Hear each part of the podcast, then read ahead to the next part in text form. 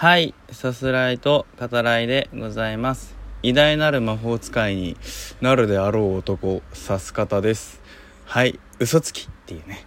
そんなとこから 始まってますけど、はい、まあ今回はね、見てきました映画ダンジョンズドラゴンズ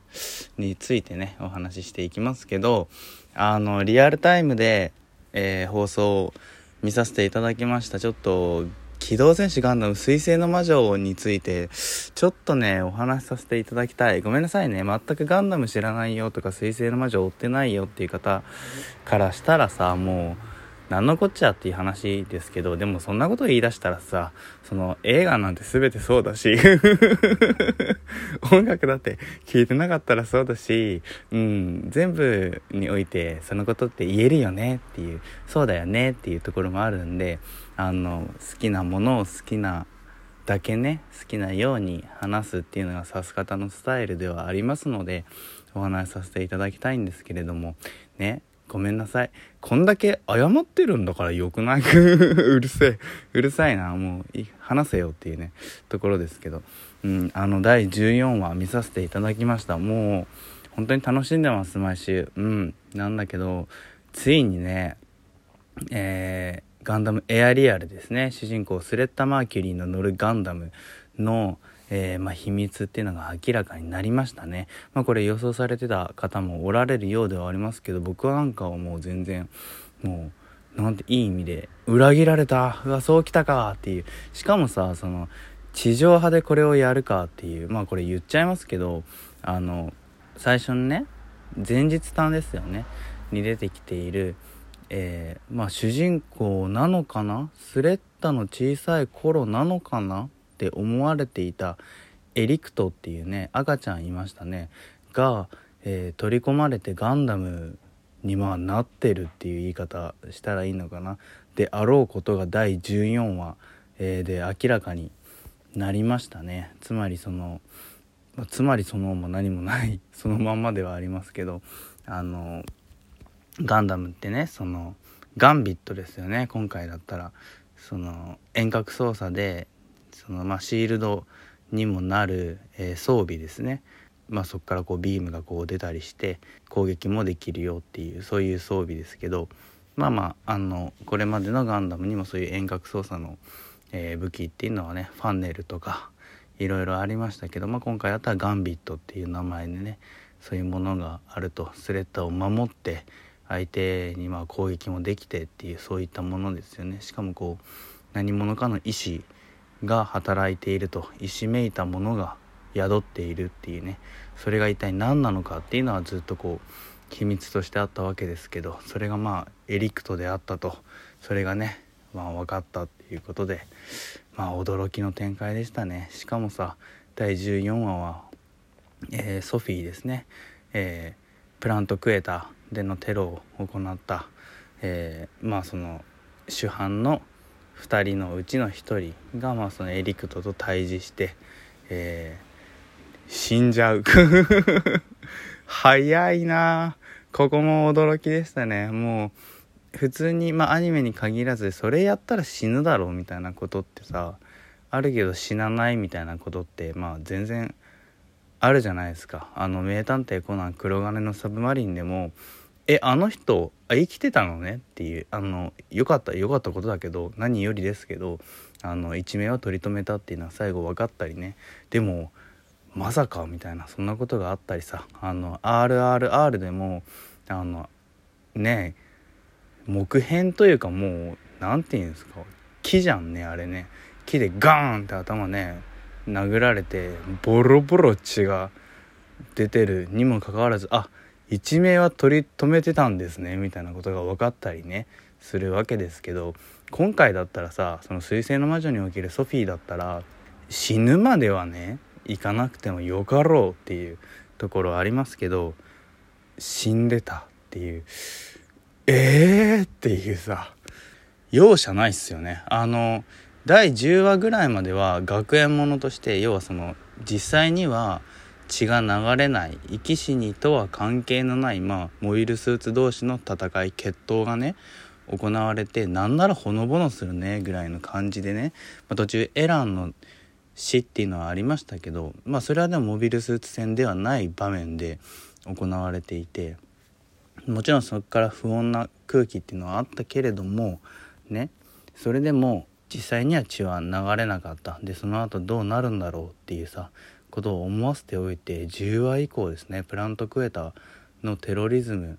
があってからのこのバッタバッタと倒れていく様。これはねほんと文字通り目が離せないですね。今後の展開もどうなっていくかね。まだ14話だからね。言うても言うてもね。うんなんだけどあの不穏な空気が全く拭えない。なんならその深まるばかりの闇の中、えー、スレッタやミオリネたちがね、えー、どう活躍していくのかっていう見ものですしあの第1期シーズン1のオープニングテーマであった祝福ですね。夜遊び。これの響き方っていうのもだいぶ変わってきますよね。さっきこれ収録する前に聞き直したんだけど要するにそのエアリアルに取り込まれてた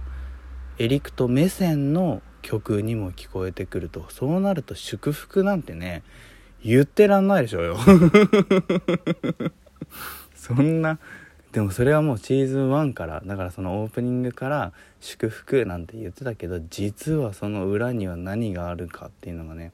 えー、隠されてたってことだし、まあ、人間の恐ろしさですよねやっぱりね。そしてなぜそれをせざるを得なかったっていう、うん、部分ですね。スレッドの母親はね幸せのためならなんて言ってたけど、うん、それを願ってする行動としてもそうなるかっていうのがねあったりしますね、えー、今後も本当に楽しみですね「彗星の魔女」やっぱりこれあのガンダムファンに限らずあの全てのアニメファンあるいはそのフィクションを楽しまれる方々今ね「水星の魔女」見なくてどうするっていうのはあると思いますよ。はい。というわけでお話ししていきます、えー、ダンジョンズドラゴンズについてです。あらすじ概要を引用させていただきます。1974年にテーブルトーク RPG として発売され世界初のロールプレイングゲームとしても知られるダンジョンズドラゴンズを新たに映画化したアクションファンタジー。さまざまな種族やモンスターが生息する世界。盗賊のエドガンと相棒の戦士ホルガはある目的のために旅に出る。これまでにも様々な修羅場をくぐり抜けてきた彼らだったが今回の冒険は一筋縄ではいきそうにない。そこで魔法使いサイモンとドルイドのドリック聖騎士のゼンクを仲間に加えパーティーを組む。ダンジョンに立ちはだかる困難や手強い敵の数々そして高難度のクエストを乗り越えていくうちに彼らは全世界を脅かす巨大な悪の陰謀に対峙することとなる。となっております。はいあの本当に概要は、えー、概要としてねまとめられたものだなという気がしますけどまあざっくり今回のその「ダンジョンズドラゴンズ、えー、アウトローたちの誇り」っていうねサブタイトルもついてますけど、えー、の、えストーリーについてお話しさせていただくならえー、まあ、裏切りに遭うわけですね。パーティーを組んだ仲間の裏切りに遭い、えー、娘ですね。が、まあ、その裏切った相手に騙される形でその裏切った、えー、人間のもとにいると。で自分たちは、えー、投獄される身になり、えそこからまあ脱獄をね暗示、え心にまあこれは無事成功するわけですけどその娘を、まあ、取り戻せるか。相手の元にはですねそのもう巨大な悪ですね、えー、世界を脅かす、えー、レッドウィザードと言われる存在、えー、まあ、悪の魔法使いでね、うん、がいてっていう。それに対してどう立ち向かえるのかっていう、まあ、そういった話になってますね。プロットとしてはだいぶシンプル、うん、なものですね。はい。でまあ概要にもあった通りですね。テーブルトーク RPG が原作としてあります。世界初のロールプレイングゲームなんですね。うん僕もこれ知らなかったですけど。あのさす方ではねあのゲストに出ていただいたことのある昴生さんが「ダンジョンズドラゴンズ」好きで、えー、そのことについて話そっかみたいな時も、えー、過去にはあったんですけどねあのこれを機にちょっともし次出てくれたら話してくれないかななんてことも思いますけど、はい、今作映画としてはですねファンタジー作品でありながら僕が感心したのはポイントっていうのは2つありますね大きく言って。1つは、えー、スリル、えー、ショックサスペンスそれらの要素が、えー、見事にね詰まった作品になっているっていうことですね。でもう1つは、えまあ、これもファンタジー作品でありながら、え伏線またはその回収ですね。これが、え素晴らしい手際の良さで繰り広げられているっていうね、まあ、その2ついいポイントとしてあるかなと思います。はい。1つ目スリルショックサスペンスが見事に詰まったっていうのはもうほんと細かいところまでそうですね。例えばクライマックス、えー、ドルイドのドリックですね。が、えー、ある作戦。あの窓中に入れるかどうかみたいなところあるじゃないですか。あそこって別にそのサスペンス演出しなくてもまあいいっちゃいいんだけれどあそこまでその、